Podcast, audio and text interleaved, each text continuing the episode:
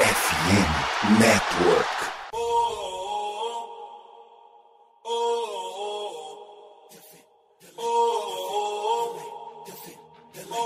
Cleveland, get on your feet and make some noise for your Cleveland Let's Go Cavs, eu sou a Evelyn Cristina em mais um episódio do podcast da Cavaliers Brasil pela FN Network. Esse é o nosso episódio número 36 e nesse episódio o clubismo vai estar liberado, porque a gente vai falar exclusivamente sobre as expectativas individuais de cada um para essa temporada do nosso Cavs. Comigo hoje eu tenho não apenas o Gabi, que vocês já bem conhecem, como também um convidado muito especial. E pedindo licença pro Gabi, eu vou apresentar ele primeiro e deixar ele falar com vocês. Ele é o Antônio, ele faz parte do canal do Live Basketball BR e eu já participei de algumas lives com eles lá, como vocês bem sabem, e hoje eu trouxe ele para cá para participar com a gente do podcast. E aí, Tony, beleza? Salve Evelyn, salve Gabriel. Bom, primeiro uma alegria enorme de estar aqui com vocês, né? Antes de entrarmos no ar, eu já tava brincando com a Evelyn que toda vez que ela publicava ali um episódio novo do podcast, eu me sentia pessoalmente ofendido, porque eu falei, Evelyn, me chama lá para gravar um dia que eu vou morrer de prazer. E a Evelyn não me chamava. Então hoje, quando a Evelyn mandou a mensagem, falou, Tony, bora gravar, vamos projetar a temporada do Cavs? Olha, a gravação podia ser a uma da manhã, Evelyn, que eu estaria aqui, porque, como tu falou ali no início, com o clubismo liberado, pode contar comigo em todas, Evelyn. Tá vendo, gente? Gente boa é assim, ó. Falou, topou a hora que é e nós vai. Agora, quem vocês já bem conhecem, né? Conhecido da casa, Gabi. Deixa seu oi pro pessoal aí. Oi, EV, mais uma vez aqui com você e dessa vez com o Antônio também, muito feliz de estar aqui, mais, mais um integrante pra gente ser clubista, né? E é isso, EV, vamos falar um pouquinho, né? A gente tá gravando logo depois do último jogo de pré-temporada do Cavs, depois dos quatro jogos que a gente teve aí para ver esse início de time. Vamos falar um pouquinho sobre isso, né? O que, que esses jogos geraram para as expectativas para esse time nessa temporada, né? EV, sempre bom lembrar que a gente fez esse mesmo programa na temporada passada. Eu disse que o Cavs ia ter 35 vitórias e isso foi um choque, né? Eu, eu na hora que eu falei, me arrependi. Você ficou tipo, como assim? Todo mundo ficou tipo, o que que tá acontecendo? E o Cavs acabou tendo 44 na temporada, né? Então, se a gente apostar 50, existe um mundo em que o Cavs ganha 60 jogos nessa temporada, viu? Não duvido de nada. Não, mas com certeza, se a gente apostar um número e errar para menos, tá sempre ótimo. Então, esperamos que aconteça desse jeito de novo nessa temporada.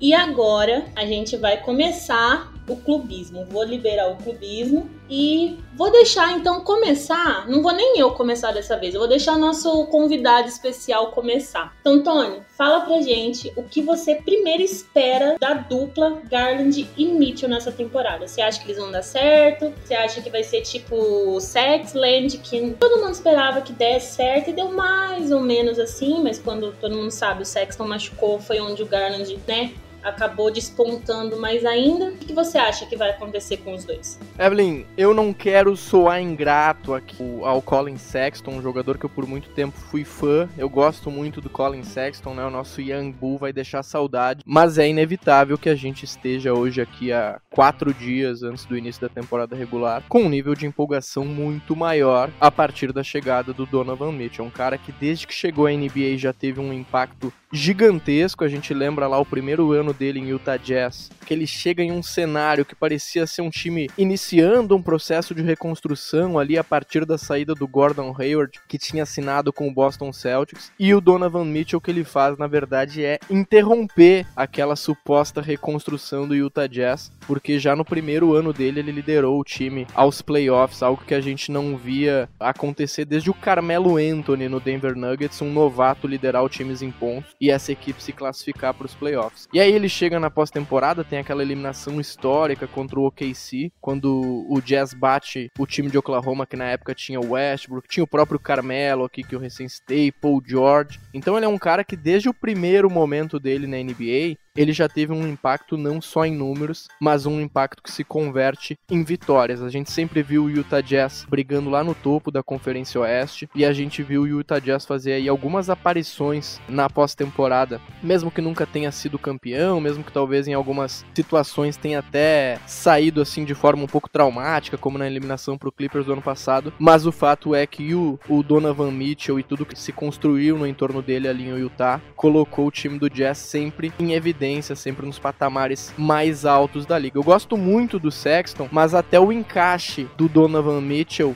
com o, o, Darius Garland eu acho que é melhor. E até pra gente não ficar só nessa questão técnica aí do, do que, que o Donovan Mitchell pode acrescentar ao Cavs, tem também uma questão, né, Evelyn e Gabriel, que é o ambiente de elenco. Vocês aí acompanham de perto o noticiário do Cleveland, e eu sou muito grato, inclusive, ao trabalho de vocês, porque eu me informo demais pela página. E ao longo dos últimos dois anos, pelo menos, a gente viu vários reports aí, né, da imprensa americana falando de alguns supostos problemas de relacionamento que o Sexton teria dentro do vestiário de Cleveland, de algumas pessoas que não eram assim tão queridas, tão simpatizantes dele, e tudo que a gente tem visto do Donovan Mitchell, desde o momento em que a troca foi anunciada, é, é, absolutamente o contrário, né? A gente lembra lá aquela informação do, do Brian Windworth, da ESPN, que fala, e depois o próprio Donovan Mitchell na apresentação confirma que ele estava jogando golfe quando recebeu a notícia da troca, e ao descobrir que tanto o Garland, quanto o Mobley, quanto o Love tinham continuado em Cleveland, ele saiu correndo de felicidade. Então é um cara que parece fazer muito bem, também pro elenco, também pro ambiente de Cleveland, e a gente sabe, né, que um time, além da parte técnica, além da parte tática ali de uma boa comissão técnica, esse ambiente é fundamental. Até jogando assim um pouco para outro lado, para usar como exemplo, a gente tem o Golden State Warriors, que é o atual campeão, e agora, poucos dias antes de abrir a temporada, tá vivendo um drama aí por toda a situação do Draymond Green ter brigado lá com o Jordan Poole. Em Cleveland, hoje, o cenário é absolutamente o oposto. A gente tem aí um time que parece muito unido, todo mundo feliz e todo mundo contente, não só de estar jogando em Cleveland, mas de estarem jogando juntos. Porque esse potencial que a gente vê aqui como torcedor, ou até como analista, a gente pega aí da imprensa, é um potencial que o próprio grupo parece reconhecer em si. Todos os jogadores ali mais importantes, aí para citar o, Mitchell,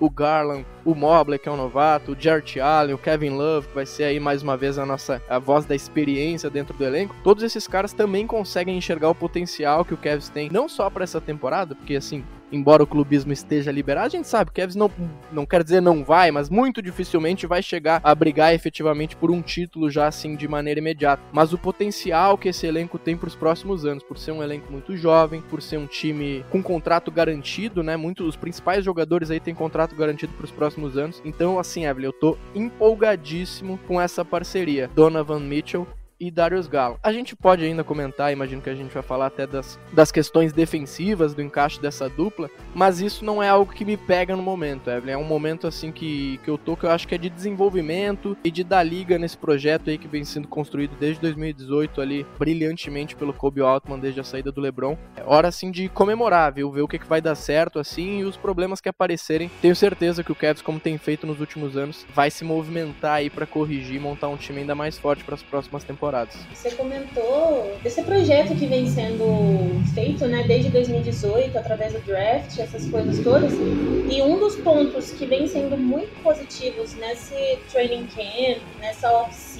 e até mesmo na, nesses últimos jogos agora da pré-temporada é o crescimento do Okoro. Ele tem tido um, um, aproveitamento muito bom em bola de três nos treinos. No jogo contra o Hawks que a gente ganhou, ele foi um dos destaques, foi muito bem. Quem assistiu viu que ele melhorou muito, inclusive nas infiltrações também, porque o fato dele ser muito forte fisicamente, infiltração é algo que ele precisa explorar muito, né? Então ele aparentemente melhorou também nesse ponto. E tá ali aquela questão de ser. Uh, ele tá na briga pela posição 3 que ainda segue em aberto. Então, Gabi, se você quiser acrescentar algo no que o Tony estava falando do nosso backcourt, fica à vontade. Mas sobre o Okoro, você acha que ele vai acabar sendo titular, vai vir do banco? As suas expectativas em relação a ele no time? Sobre o nosso backcourt, acho que o Antônio gabaritou, né? Só queria adicionar só uma coisinha mesmo lá na questão do jogo que a gente viu no, no pouco tempo, né, de experiência que a gente já teve desse backcourt, que foi muito no momento em que os dois estão em quadra. O Garland mais com a bola e às vezes o Donovan Mitchell se posicionando até no off-ball, né, para receber para arremessar de três. Isso aconteceu muito no primeiro jogo, que o Donovan Mitchell foi bem nos arremessos.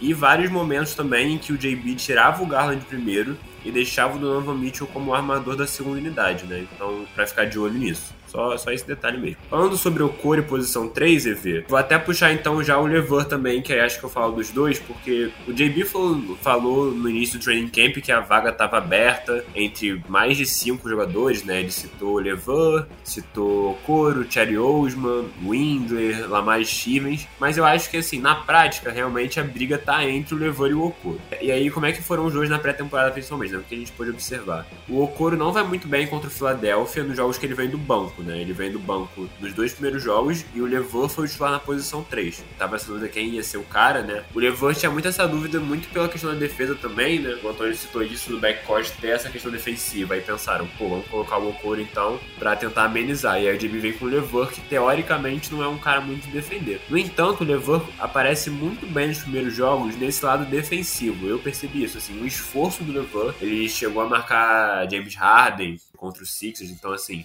e mostrou um esforço, sabe? Ele realmente não é o melhor defensor do mundo, mas ele se mostrou muito esforçado e o próprio JB falou isso nas entrevistas. Falou que não tá decidido ainda quem vai ser o titular na posição 3, mas que o LeBron tava fazendo tudo para ser. Ele tava, assim, muito bem. E hoje no jogo contra o Magic, né, que o Kevin jogou sem Garland, sem Mitchell e sem Allen, a gente teve tanto o LeBron quanto o Okoro jogando, né? E os dois foram muito bem, assim. O Okoro ele jogou muito contra o Hawks, eu acho que ele talvez tenha sido o grande destaque da partida junto com o Garland, que foi muito bem também. E um Okoro, pô, matando bola de três no corner, isso, nossa, é fundamental. O Okoro terminou o primeiro tempo hoje, né, contra o Magic com 13 pontos, 5 de 5, sendo que duas bolas de três nos arremessos, né. Tem muita essa dúvida da posição 3 e tal. Eu acho que a gente não precisa de uma estrela na posição 3, porque meio que a gente já tem um, um trio de, para mim, jogadores que, que são estrelas já, talvez, né, o Mobley, para mim, vai se tornar uma estrela esse ano. E são potenciais estrelas os próximos 10 anos de NBA. Então a gente não precisa de um time com quatro estrelas, né? Não precisa disso tudo. A gente precisa de um cara na 3 que complemente o que o elenco precisa. E o que, que o elenco precisa nesse momento, na posição 3, na minha opinião, né? Defesa e bola de 3. Se o Okoro for um cara que, além disso, conseguir infiltrar, como você falou muito bem, ver que ele tá explorando mais isso, né?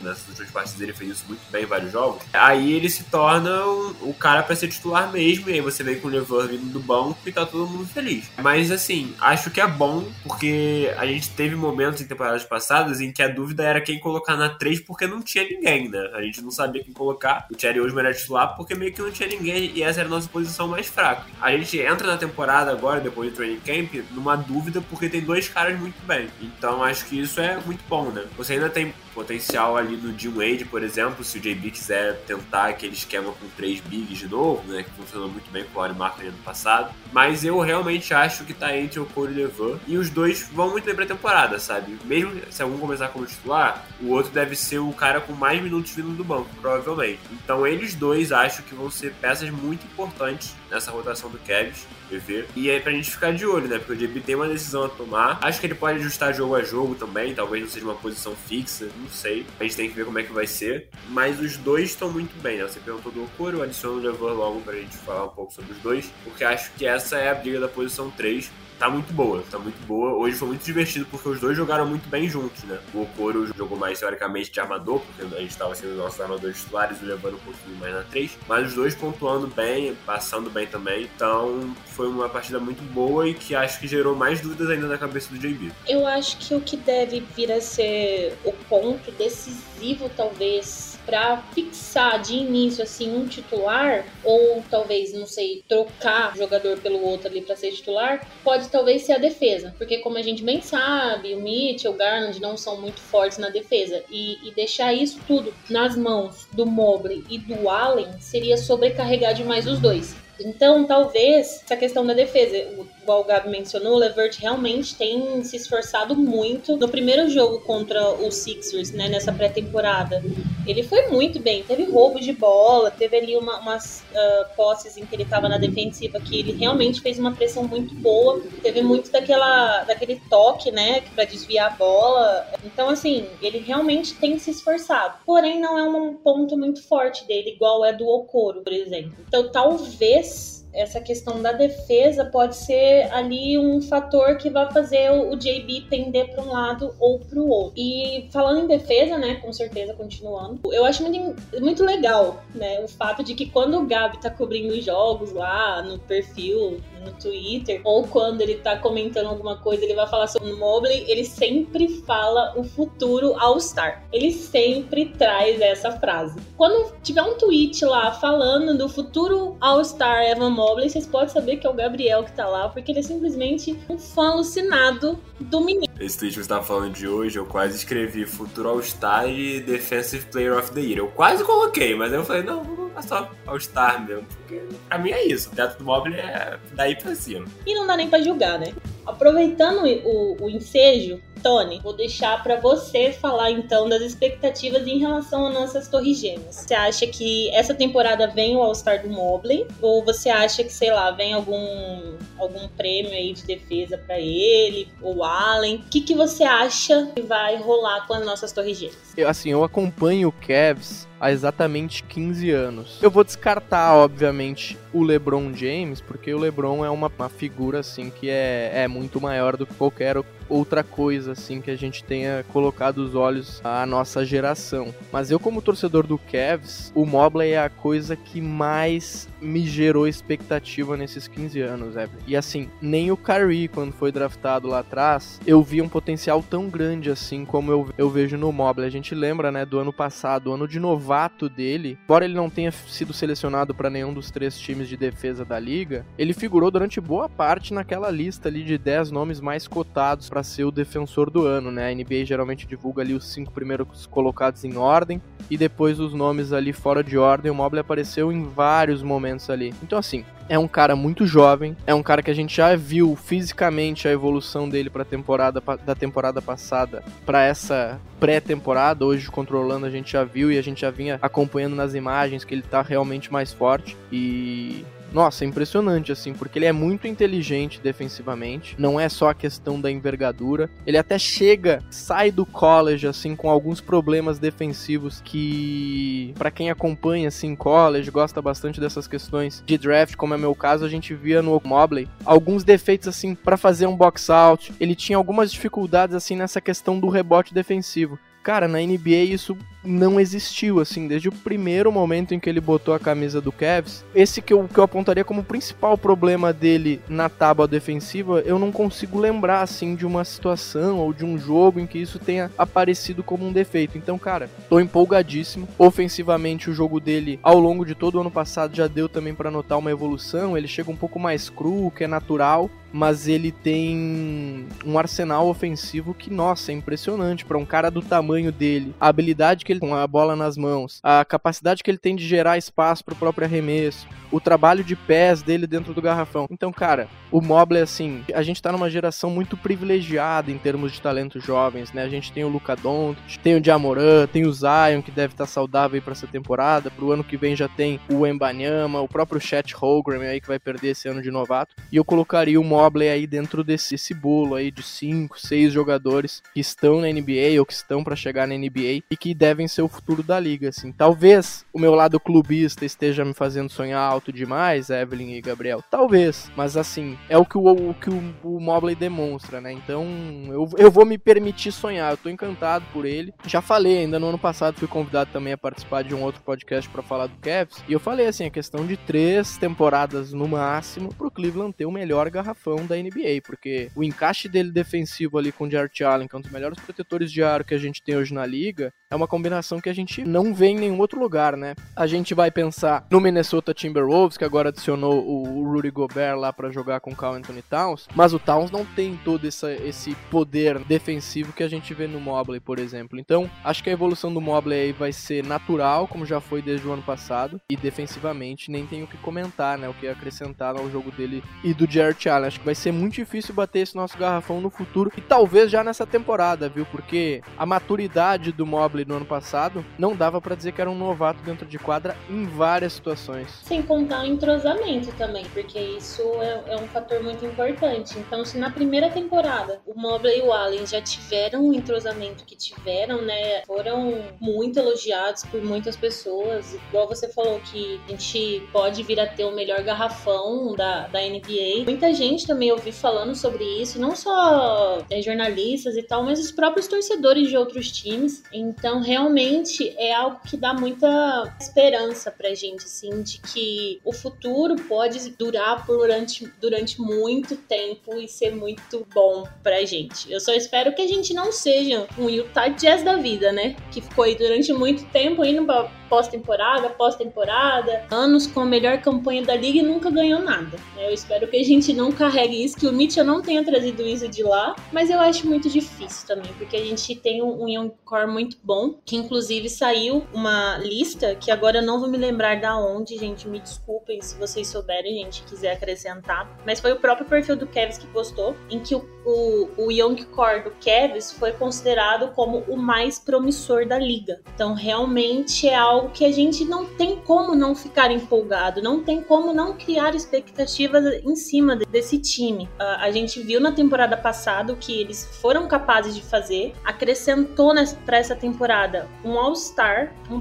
baita de um jogador, apesar de novo também, é experiente, né? Igual ele mesmo brincou que no dia da apresentação, né, do Mitchell, ele brincou falando assim que ele tem 25 anos e é doido imaginar que ele é um dos mais velhos do time. Então a gente acaba ficando empolgada, porque essa juventude pode durar por muito tempo no time, pode ser vitoriosa durante muito tempo. Mas assim, agora saindo um pouco do time titular, falando um pouquinho do nosso banco. Nosso banco talvez não seja tão forte quanto os nossos titulares, mas a gente tem bons nomes lá, como o próprio Raulzinho, né? Vou chamar daqui pro Brasil, porque Raulzinho, Aí tem o Rick Rubio quando ele estiver melhor, né? Aí a gente não sabe quem vai ser do banco, se vai ser o Okuro ou o Levert. Enfim, a gente tem uns nomes aí no banco que vão precisar nos ajudar nessa temporada, porque banco também é muito importante. Segunda unidade também é muito importante. E Gabi, você que assistiu também os jogos da, dessa pré-temporada agora, tem um jogador em específico que a gente viu bastante, foi muito comentado, que foi, eu só não sei se eu vou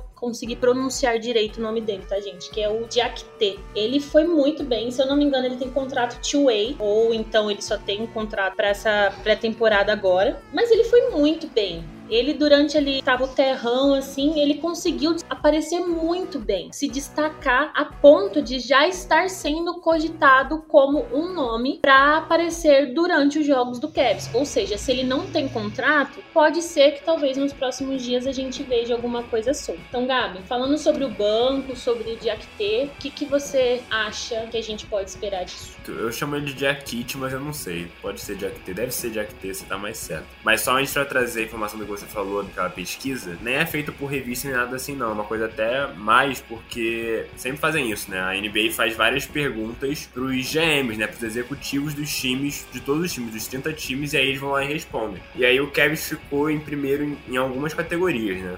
Tipo, que o Kevin estava relacionado. Teve essa do time com um elenco jovem mais promissor, que a gente ficou na frente do Memphis Grizzlies, por exemplo, também tem um elenco jovem incrível. O Kevin ficou em primeiro. O Kevin ficou em primeiro no melhor movimento da off-season, que foi a troca pelo Donovan Mitchell. Ficou na frente da troca do Gobert pro Minnesota. Ficou na frente do jogador novo que mais vai impactar num time, que é o Donovan Mitchell também. E também o Ivan Mobley foi eleito pelos GMs, né, o jogador com a maior chance de ter uma breakout season, né, que eles chamam, que é uma, uma temporada de evolução muito grande em que o cara se torna algo muito maior do que ele já é. Então você imagina o Ivan Mobley tendo uma breakout em relação à temporada passada que já foi incrível. Então só pra mostrar também como não é só a gente que é clubista não, né, tá todo mundo vendo como o Kevin está bem, realmente. E agora vamos lá, falando sobre um pouco dessa dos reservas. Assim, obviamente, o time, o time reserva não é bom igual o time titular, mas assim, eu vejo esse banco com muito potencial para ser muito bom, cara. Tipo assim, de verdade. Porque a gente viu durante o ano passado alguns jogadores que, teoricamente, você não esperava muita coisa, sendo muito importantes em momentos de jogos importantes da temporada, né? Não é, por exemplo, sei lá, igual uma temporada retrasada, quando o Kevin não tava brigando por nada. Sei lá, o Lamar Stevens foi bem no final do jogo, que já não valia nada, e é isso, sabe? Que aí, ah, ok, foi maneiro, mas assim, e aí, o que isso realmente vai contribuir quando a gente precisar de verdade? Na temporada passada a gente teve alguns jogadores que a gente não esperava muita coisa realmente contribuindo, né? E eu penso muito nele, no Lamar Stevens e no Jim Wade, que foram caras que a gente não esperava nada que na temporada passada, quando precisou, eles realmente ajudaram em momentos importantes. Então eles aparecem ali como caras que a gente sabe que não tem aquele nome, que não são, sim, você vê vindo do banco você fala, caramba, que ameaça pro outro time, mas que podem contribuir, sabe? Eles são sólidos. Isso é muito importante, porque, como eu falei, nenhum time tem 100% um time de estrelas, né? Você precisa de caras sólidos. E eu vejo muito no Amari e no, no Wade esses caras que, se precisar, talvez eles nem apareçam na rotação em alguns momentos, mas se precisar, eles vão estar ali. E aí tem os principais jogadores que vão vir do banco, né? A gente tem no primeiro momento da armação a gente espera a volta do Rick Rubio, né? Que aí vai ser essencial. Ele é um cara que eu acho que saudável ele brigaria para ser sexto homem do ano, talvez. Mas a gente não tem ele ainda. Mas a gente tem Raulzinho EV e eu não acho nem que é puxar sardinha pro Brasil, não. A gente vê o Raulzinho muito bem nesse, nessa pré-temporada pelo Kevin, assim, de verdade. O JB não coloca muito ele no segundo jogo contra os Sixers. Foi o, jogo, o primeiro jogo em casa. Mas nos outros três jogos o Raulzinho aparece e ele aparece muito bem, sabe? Assim, no, ele joga em momentos junto com o Donovan Mitchell, que é uma parceria que já aconteceu no Utah Jazz, que eles refazem. É, ele até tem momentos, acho que com Garland também. E hoje hoje ele jogou muito bem no primeiro tempo também. Ele apareceu mais no primeiro tempo, né, jogando com o Mobley, defensivamente se esforçando, um cara que sabe levar a bola, pode ficar no off-ball também. Hoje aconteceu muito isso, né? Porque era ele e o Levan levando a bola. E aí o Levan levava a bola muitas vezes e o Raulzinho ficava no off-ball. Mas é um cara que sabe é o seu próprio arremesso, matou bola de três hoje marcado, contestado, ele criando a jogada. Então acho que o Raulzinho é um cara que pode contribuir bastante quando a gente tá esperando essa volta do Rick Rubio, sabe? Óbvio, é, o JB já falou que ele espera durante os jogos sempre ter ou Garland ou Mitchell em quadra quando não forem os dois juntos, que vai ser na maioria das vezes, né? Mas assim, sempre ter algum dos dois. O Raulzinho pode ser um cara que, para entrar, para descansar um dos dois, para levar a bola e deixar o outro no off-ball um pouquinho quando tiver em quadra para poder só armar no ataque mesmo, se esforçar na defesa. Vejo muito potencial no Raulzinho. Aí vem os outros jogadores. A gente tem, é que você falou, né? Do Okoro do Levan. Eu, particularmente, acho que eu gostaria muito da ideia do Levan vindo do banco, porque acho que no momento em que, sei lá, o JB falou isso de querer ter os dois em quadra, alguns dois em quadra sempre. Mas se você tiver que descansar tanto o Mitchell quanto o Garland, o Levoir é um cara que, pô, ele sabe liderar um ataque, sabe pontuar, né? Ele é especialista em criar o próprio arremesso, no Indiana a gente via muito isso no Brooks. É um cara de média nas últimas temporadas de 18 pontos por jogo. É muito bom isso, um cara vindo do banco. É outro que, assim, se conseguir jogar tudo que sabe, é outro que para mim poderia ser candidato a sexto homem do ano tranquilamente, assim. É um cara que pontua muito, sabe armar o jogo também, e se ele se esforçar na defesa, mais ainda, né? Então a gente tem essa opção do Levan, você tem ali o Windler, que não consegue se firmar, né? Se machucou de novo, mas que a gente sabe que vai mata mais bolinha. Mas você vê, né? O Willer é um cara que tá lá no final da rotação, acho que nem deve entrar muito, mas é um cara que sabe, se você entrar, se ele entrar, a gente não acha que vai ser um pereba jogando, sabe? Então realmente é um elenco profundo do Cavs. Eu gosto muito desse elenco. E aí a gente tem a posição 3, tem o Cherry Osman, que vai bem vai mal. Ele, ele foi bem no último jogo contra o Hawks, jogou muito bem. Hoje já não foi tão bem assim, mas também não foi horroroso, mas é um cara muito inconstante, né? É, é difícil confiar nele por conta disso. Eu acho que ele vai ter, pelo menos no início, minutos na rotação, mas ali brigando com o Lamar por esses minutos. Então a gente vai ver que vai ser melhor pro Kevin naquele momento. E nos bigs, cara, a gente tem o Kevin Love, né? Você nem falou dele e ficou meio esquecidinho nessa pré-temporada porque ele quase não jogou, né? Ele só jogou, só jogou o primeiro tempo. Pô, o Kevin Love é o atual segundo colocado na briga de sexto homem do ano. Ou seja, na minha opinião, o Kevin tem três caras que poderiam. Óbvio que não tem como, porque os três juntos vai, vai ser ficar complicado, né? Mas tem três caras que eu realmente acho que em alguns times sozinhos, eles seriam candidatos muito fortes para sexto homem do ano no Rick Rubio, no Kerry Lever e no Kevin Love. Kevin Love é um cara fundamental, né, tanto pela liderança quanto pelo jogo em quadra, a gente sabe disso, o quanto ele foi importante na temporada passada. Então, a gente tem muitos jogadores muito importantes, assim. Eu, eu realmente gosto da profundidade desse elenco, assim. Difícil falar que é time para ser campeão, mas, assim, é um time para ir muito bem em temporada regular, sabe? Realmente acho que são peças que se complementam, tô muito animado. E para encerrar, eu falar do Jack T, né? Cara, assim, esse menino foi uma surpresa. Eu não conhecia, né? Sabia quem era. Ele, ele entra no primeiro jogo contra os Sixers, lá no momento do terrão. E ele vai muito bem, assim. Ele dá quatro tocos em três minutos, um negócio de maluco. Ficou todo mundo pensando, caralho, o que, que é isso, né? Mas era aquilo, tá? No terrão, né? Ele, ele se destacou entre os piores, teoricamente. Ok. Só que aí ele vai bem de novo contra os Sixers no segundo jogo, mas para mim a peça fundamental foi no último jogo contra o, o Hawks, né? O Kevin estava sem Big, né? Tava sem o Kevin Love, sem o, o Mobley, só com o Allen. O JB até começa o jogo com um time bem baixinho, né? Ele começa com o Okoro e, e Lamar na 4, time meio estranho. Mas que aí o Jackit começa ganha minutos durante o jogo mesmo, né? E esse jogo contra o Hawks foi um jogo muito interessante porque era um jogo de pré-temporada, mas que parecia algo a mais, né? Porque jogaram os titulares até o último quarto, novamente com mais de 30 minutos, Trey Young e Dejante Murray com mais de 30 minutos também, então foi um jogo muito disputado ali, acho que por clima de revanche também pelo play do ano passado, né? Queria muito ganhar esse jogo, ainda bem que a gente conseguiu ganhar. E aí o Jackit, ele tá na rotação mesmo desse jogo, né? E ele vai muito bem, cara. Ele mata a bola de três, ele vai muito bem na defesa, ele dá enterrada. No jogo de hoje contra o Orlando, ele matou duas bolas de três do corner. Se o Jackit for um cara que defende bem e é um big que chuta, é um potencial muito grande para ser talvez o 15 jogador, né? Porque eu tava até lendo o Chris Fedor, né, que é um dos insiders do Kevin falando, que o Kevin normalmente gosta de ter a, a 15 posição do elenco meio em aberto, assim, né? Pra assinar um two-way, aí dispensar ou fazer tal coisa. Mas que o Jackit aparece muito bem pra. Eu acho que ele não tem contrato, não. EV seria talvez para assinar um two-way pra ele ser o 15 cara do time, né? Pra fechar o elenco mesmo. E assim, eu acho que ele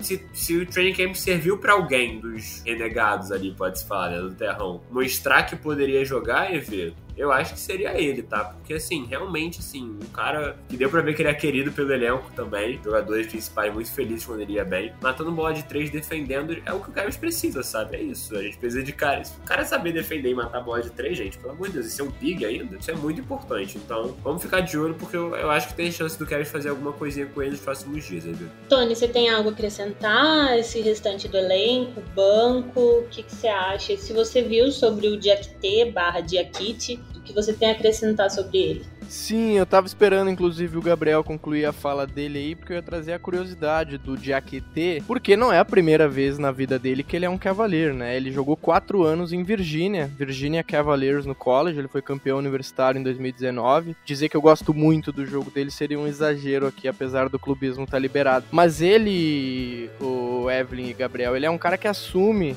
a titularidade em Virgínia no terceiro ano dele de college. Ele é o cara que fez o, o, o circuito completo, né? Ele completou os quatro anos ali de basquete universitário e ele assume a titularidade só no terceiro ano dele, o que mostra que ele é um cara que, que vem numa evolução, né? Ele chega numa, numa universidade que não é tão tradicional assim. Virgínia tem três aparições só no Final Four, tem esse único título aí de 2019 com ele como titular e tem essa coincidência. Ele chega no ano em que ele assume a titularidade em Virgínia, é também a melhor temporada da história da universidade, Virgínia sendo campeão naquele ano que era um ano muito forte do college, né? O ano que a gente tinha Duke com Zion Zion Williamson, RJ Barrett, tinha o Ken Reddish, que também, embora na NBA não tenha se transformado no jogador que se imaginava, era um cara que desde o high school já tinha uma expectativa enorme. Então ele é um cara que vem numa evolução, assim, a passagem dele pela NBA meio insignificante até aqui, né? A gente não lembra, eu não lembro pelo menos assim de ter assistido alguma coisa dele em OKC, mas essas primeiras impressões dele nessa pré-temporada em Cleveland são animadoras, porque ele no college se destacou exatamente por ser um bom cara protetor de aro ali, né? O Gabriel destacou os tocos que ele deu ali logo quando ele entrou no jogo. E, é ele,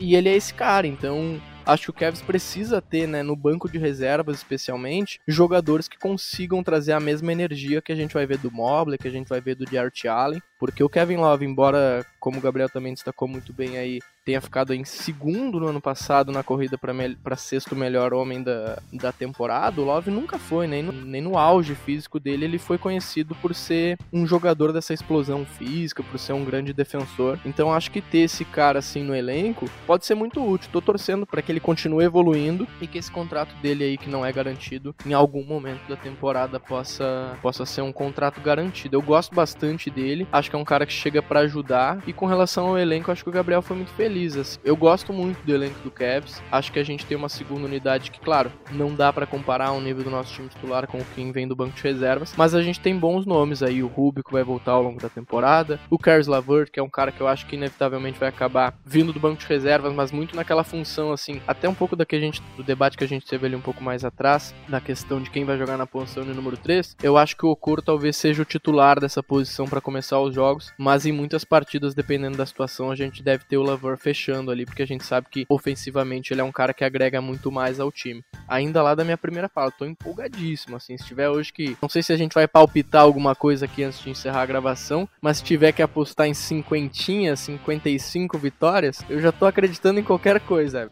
Não só vamos como vamos agora, antes da gente fechar e partir para as perguntas que o pessoal deixou pra gente lá no Twitter, vamos lá. Para a mesma pergunta que eu fiz pro Gabi na temporada passada e que ele errou para menos, por incrível que pareça. Tony, primeiro contigo. Se você quiser dar número exato, fica à vontade, ou então ali na casa do, das vitórias. Quanto você acha que o Cavs vai conseguir nessa temporada? Evelyn, eu vou número exato. O Cavs vai vencer 53 jogos nessa temporada. Direto e reto, 53. Gabi, agora é com você. Solta seu palpite. O campeão do Cavs vai ser 55-27, tá? Mas aqui é só palpite realista, 53, 55. E eu pra não fugir também, porque eu acredito muito nesse time, eu vou ficar na casa dos 50, das 50 vitórias, né? Porém, eu não vou dar um número exato igual ano passado. Eu vou permanecer ali na, no que tá dando certo, né? Já deu certo na passada, então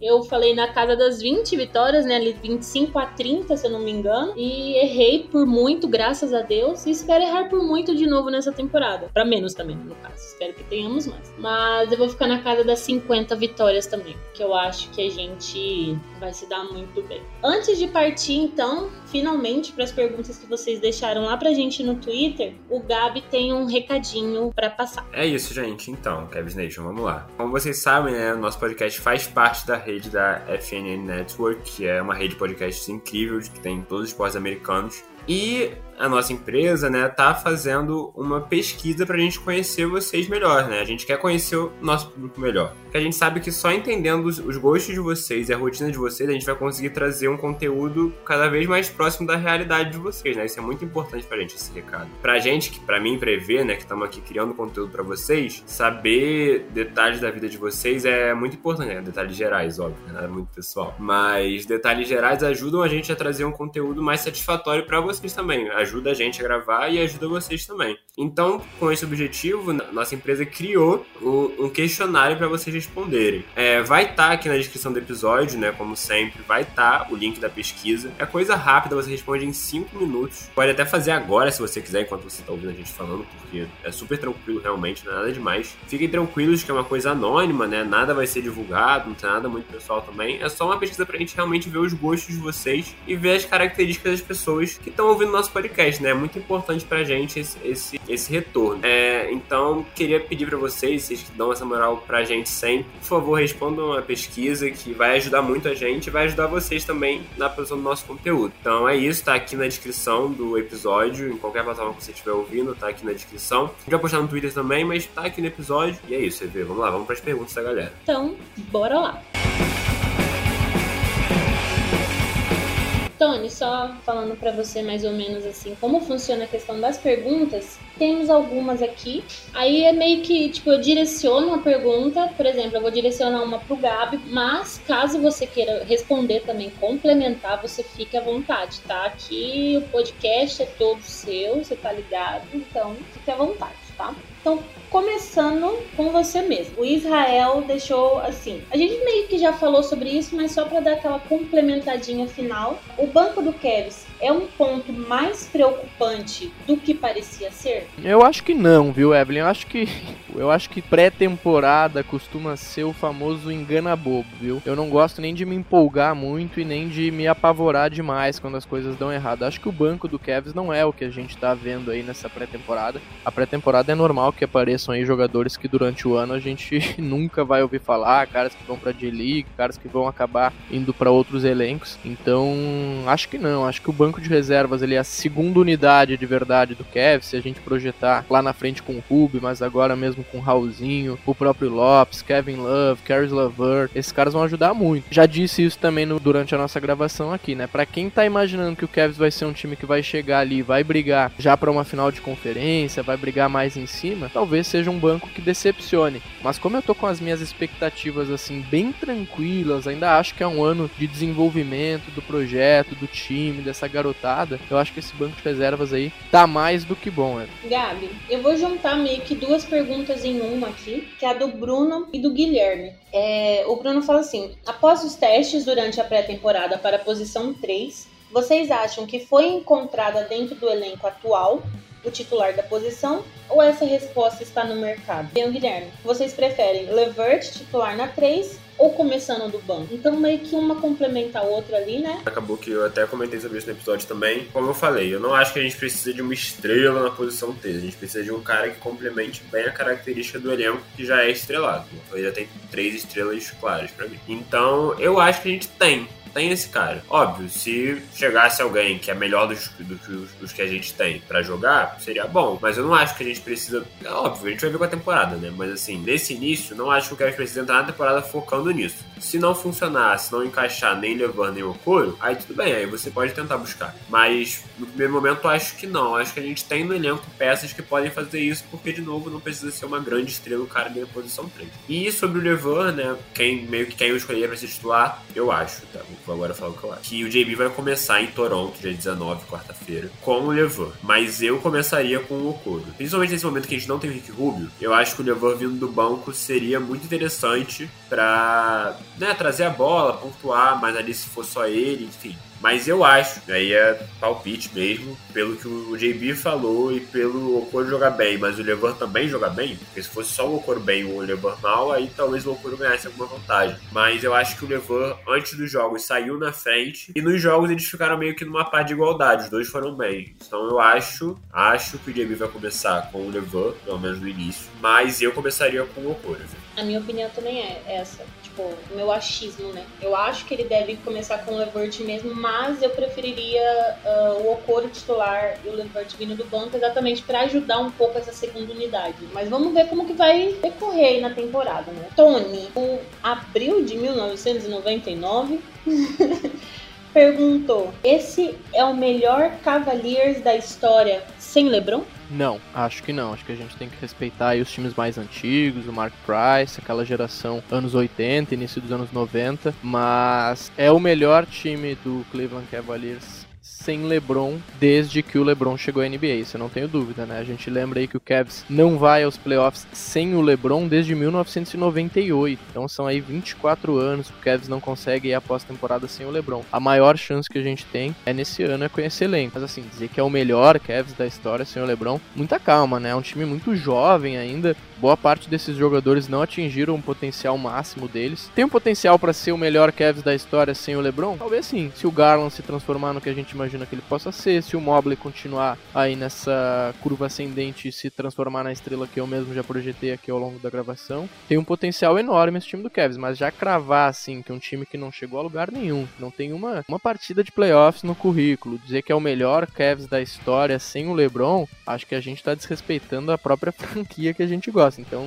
calma, acho que tem um potencial para ser um dos grandes times da história da franquia, mas não é o melhor Cavs da história sem LeBron até, até agora, não. Eu concordo, Tony. Inclusive, quem tá escutando esse episódio e não sabe muito bem da história do Cavs, eu e o Gabi a gente gravou o último episódio 35 falando exatamente sobre toda a história do Cavs trazida em décadas. Então, se você não conhece muito dos jogadores, de como que se deu as décadas e tudo, o que o Tony trouxe agora, né? Então, dá uma escutadinha no episódio 35, que realmente tá muito bacana. Gabi, você quer complementar alguma coisa? Concordo super com vocês de que não dá pra falar isso agora, é de respeito, concordo com o Antônio, mas que eu vejo muito potencial nesse Cavs, assim, pra talvez ser, sabe? Acho que foi montado para isso, assim. Muito respeito aos que vieram antes mas que se todo mundo. É o que o Antônio falou, basicamente, né? Se todo mundo atingir o potencial que pode, eu acho que tem muita chance de ser, sabe? Mas óbvio que não dá pra gravar isso agora, nem, nem jogamos ainda, né? Jogo de verdade.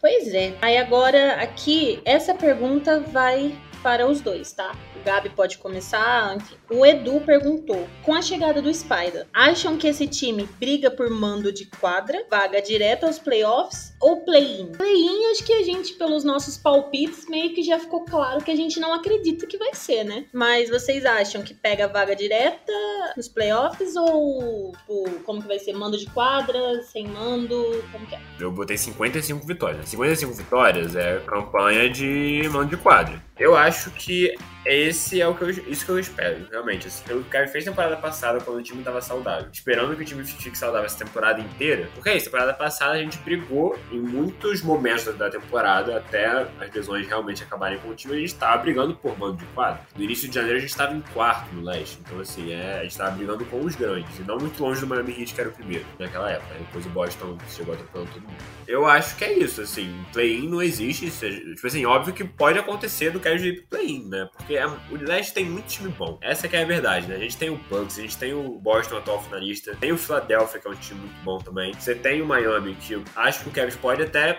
ser melhor que o Miami na temporada, não duvido disso, mas que também é um time muito bom, mais experiente que o nosso. Você tem o Brooklyn Nets, que a gente não sabe como é que vai ser, mas que um time com Kyrie, Duran e Ben Simmons é um time temer, de um jeito ou de outro. Óbvio que tem muitos problemas lá. Mas assim, pô, você vê, pô, Kevin Durant e Kyrie Irving, você fica meio assustado, né? Não tem como. Você tem um Toronto Raptors, que pra mim é um time muito bom. Eu acho que o Kevin é um time melhor, mas o Toronto também é um time muito bom, muito bem treinado, com muitos jogadores jovens também, muito bom. Então é um time, acho que até um pouco parecido com o Kevin, apesar de eu achar que o Kevin está um pouquinho acima de elenco. Não acho que, que o Toronto tem um cara como o Donovan Mitchell, por exemplo, nem como o Garland. É um time muito bom também, que é um conjunto muito forte, né? Então são muitos times muito bons. O negócio é que agora o Cavs também é um time muito bom, no meio de times muito bons. Acho que ano passado a gente era um time muito promissor no meio de times muito bons. Agora a gente é um time muito bom no meio de times muito bons. A minha expectativa é mano de quadro. Brigar por mano de quadro. Óbvio que se não for mano de quadro, eu vou pedir a demissão do JB. Mas eu acho que o Cavs entra na temporada pensando nisso. Pensando, pô, a gente tem capacidade de ser um time top 4 do leste, assim. Não acho que tenha motivo pra gente não pensar isso, sabe? Óbvio que não, a gente não tem que guiar toda a temporada pensando que se não for isso é um fracasso. Acho que se não for pra playoff, aí a gente teria que cobrar, sabe? Tipo assim, pô, tem que ir pra playoff agora, sabe? É um time montado já pra ir pra playoff. Depois da temporada passada, trazer uma super estrela, você tem que ir pra playoff. É algo que a gente tem que botar essa responsabilidade, mas acho que eles sabem disso, eles estão tranquilos. E se a gente jogar o basquete que a gente consegue ver, acho que a gente vai brigar ali com os grandes, sabe? Pode acontecer da gente ficar em quinto, em sexto, mas pode acontecer da gente ficar em terceiro também, eu não duvido de nada, sinceramente. Acho que o Cavs vai brigar pela última vaga ali do mando de quadra, viu? Eu tô com o Gabriel nessa, acho que tem times muito fortes na Conferência Leste no momento, tem o Bucks, tem o Nets, tem o Heat, tem o Sixers, tem o Celtics, né, que foi finalista no ano passado. Então acho que a briga ali no topo vai ser muito intensa. Não descarto o Cavs talvez ficando até numa terceira posição assim, mas me surpreenderia. Hoje eu acho que o Cavs vai brigar ali para ficar entre a quarta, quinta colocação e acredito que vai aos playoffs de forma direta. E concordo de novo com o Gabriel. Aí se o Cavs não conseguir com esse time aos playoffs, aí é para ligar um sinal de alerta, já dá para cobrar um pouco mais, mas não vai ser o caso, né, gente? Vamos combinar aí. Todo mundo apostou aqui em 50 vitórias ou mais, então vamos aos playoffs direto pelo amor de Deus, porque eu tô com muita saudade. Muito bem. E agora, fechando aqui as nossas perguntinhas, temos uma pergunta muito, muito direta, tá? Eu vou ler exatamente do jeito que foi feita pelo Matheus, que é o seguinte: Quero saber se vamos brigar por títulos nessa temporada. Sem ponto de interrogação nem nada. Ele, ele foi ser, assim, diretaço na pergunta. E a minha resposta, primeiro, para ele, já adiantando, é: Matheus, não. Calma, com calma, a gente é clubista e otimista. Mas também, né, tem que ter aquela pontinha de, né, assim, sensatez. Então, gostaria, gostaria. Mas, não, não creio se brigarmos, vai ser igual na temporada passada, algo que ninguém esperava que fosse acontecer. Mas, e vocês, meninos, o que, que vocês pensam?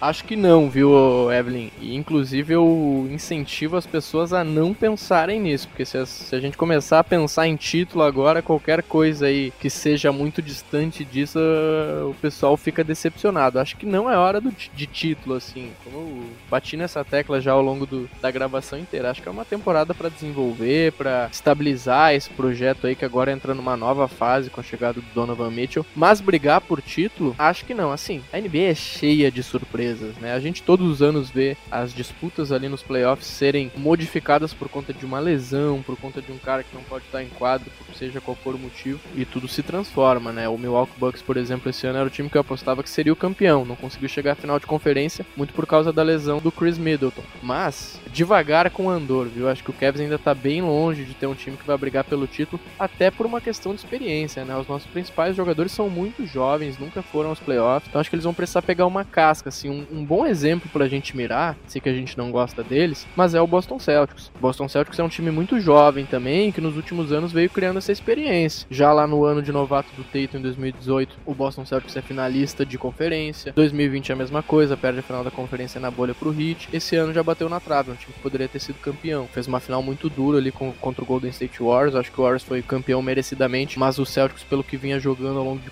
de toda a pós-temporada, era um time que já não surpreenderia ninguém se fosse campeão. Acho que o caminho do Cavs é esse, assim, é algo para daqui 3, 4 anos já entrar na temporada em condições e ser apontado de forma correta, assim, como um candidato ao título. Mas agora, 2023, acho que tá longe ainda. Eu não vou virar aqui e falar que, pô, é impossível, porque nada é impossível. Mas como vocês dois falaram, é bem isso. A gente não entra na temporada como favorito. É o perfeito que o Antônio falou. O Boston também não entrava. Tipo, em 2018 o Boston não entrou como favorito, mas aí por vários contextos lá, como o time estava jogando bem, ele chega na final. Eu penso muito no, no Hawks também do Trey Young, que chega na final de conferência por vários motivos ali, contextos, e, e assim, pede por 4 a 2 pro Bucks, que seria campeão, né? Mas assim, não foi uma. E poderia muito bem ter chegado na final se o Yannis não tivesse se recuperado de lesão. Então, assim, tem contextos, né? Óbvio, o Kevin é um time muito bom, pode acontecer. Mas a gente não vai entrar na temporada pensando que a gente vai ser que a gente tá brigando pra ser campeão. Eu acho perfeito no que eu tô falando no sentido de, tipo assim, o Boston atualmente é um time que entra na temporada pensando, pô, a gente pode ser campeão. E isso demorou um pouquinho. Mesmo com um time muito bom já tem um tempinho, né? A gente pode acontecer da gente chegar numa, numa semifinal de conferência, uma final de conferência e tá ali no top 4 da NBA, né? Que os quatro melhores times da NBA na final de conferência. Mas não é para entrar na temporada pensando isso. E aí a gente vai se decepcionar. Muitas chances de se decepcionar e nem faz sentido porque não é o momento, né? Tipo, o Mobley tem 21 anos, o Okoro tem 21 anos, o Garland tem 22, o Allen tem 24, o Novid tem 26, sabe? Pra quê? Não precisa, a gente vai aproveitar muito esse time e vai ter um momento em que, com todo mundo atingindo o potencial que tem, a gente vai brigar pelo título naturalmente. Então, assim, calma. Eu sei que é difícil, é quatro anos brigando por nada, teoricamente, mas, pô, temporada passada a gente já brigou um pouquinho, já deu pra sentir como é bom só voltar nesse climazinho, mas num playoffzinho já, já tá ótimo, gente. Vai ser muito divertido, acho que a gente vai conseguir aproveitar muito esse time. Muito bem, então agora chegamos ao final de mais um episódio, episódio cheio de clubismo aqui, mas às vezes com uma pontinha ou outra de sensatez, né? Porque a gente sabe que tem que ter. Mas queria agradecer, Tony, pela sua presença, por ter topado. Eu sei que eu mandei agora de última hora o convite, né? Foi ali durante a tarde e tal. Muito obrigada por ter topado. E pode ter certeza que a gente vai te convidar mais vezes para vir para cá. Ah, Evelyn, capaz. Eu quem agradeço o convite Cleveland Cavaliers não me convida, me convoca. Então, se for em cima da hora e eu tiver disponibilidade, tô sempre dentro. Podem contar comigo. Acompanho vocês aqui, acompanho a página, ouço podcast sempre que eu vejo que tem lançamento novo. Eu que agradeço a lembrança e é sempre uma, uma felicidade muito grande para mim, porque embora eu faça isso toda semana, grave, fique falando de basquete, eu falo muito pouco do Cavs, falo muito tempo dos outros times, falo muito de Lakers, falo muito de Warriors, falo muito de Celtics. Então, se alguém me convida para falar exclusivamente de Cleveland Cavaliers, Evan, para mim é feriado. Agradeço a ti, agradeço ao Gabriel aí e parabéns, porque o que vocês fazem aqui é muito legal e é muito importante para a comunidade aqui brasileira que gosta do Cavs. É muito bom que a gente tenha pessoas como vocês assim fazendo um trabalho tão bacana, porque como eu falei, né, muito em muitos momentos assim na correria e tal que eu não consigo estar tá acompanhando insiders, acompanhando todas as notícias de fora, o, o filtro que vocês fazem ali para nos atualizar é fundamental. Obrigado e parabéns mais uma vez para vocês dois. A gente que agradece, Tony. Você sabe que eu sou sua fã e a gente tá sempre junto aí nos convites, tudo. Então pode ficar tranquilo que você vai bater ponto aqui no nosso podcast. E Gabi, agradecer de novo, né? O companheirismo, parceria de sempre e tamo junto. Ah, você sabe, né? É isso, a gente tá aqui sempre. Obrigado a você, como sempre. Tônio, eu te agradecer também pela presença, pô, em uma hora de conversa pra perceber o quanto você sabe de basquete. O trabalho de vocês lá no Live Basquete BR é muito maneiro também. É, então agradecer a sua presença e vamos fazer essa parceria mais vezes, porque realmente acho que ficou muito maneiro, né, A gente ficou falando que ia ser curtinho, olha isso, mais de uma hora já de podcast aqui na nossa gravação. Mas é isso, né? Reforçar para vocês seguirem tanto o nosso Twitter que vocês conhecem mais, né? Mas o nosso Instagram também, né? Temporada chegando, quarta-feira começa, enquanto vocês estão ouvindo, né? Se podem estar ouvindo no dia. Mas seguir lá no Instagram também nossa página, avaliar nosso podcast, não esquecer disso. E se você gosta do nosso trabalho, enviar também para quem você conhece, para dar uma ouvidinha, para conhecer quem gosta de basquete, porque ajuda muito a gente realmente. Assim, a gente tá, a gente tá alcançando coisas legais com o podcast e a gente quer crescer cada vez mais com a ajuda de vocês. Então, se vocês gostam do nosso trabalho, seria muito maneiro, né, ver? Então, eu agradeço muito Antônio de novo e a você, ver, como sempre. Obrigado. É isso, gente. Sigam lá nas nossas redes sociais, o Twitter, o Instagram, que é underline Cavaliers Brasil, né? Twitter é só Cavaliers Brasil. E igual o Gabi disse, avaliem o nosso podcast. Se quiserem deixar feedback, vocês sabem que sempre bem-vindo. Então, muito obrigada pela audiência de sempre. A gente faz com carinho exatamente para vocês. Então, bom dia, boa tarde, boa noite, boa madrugada e let them know.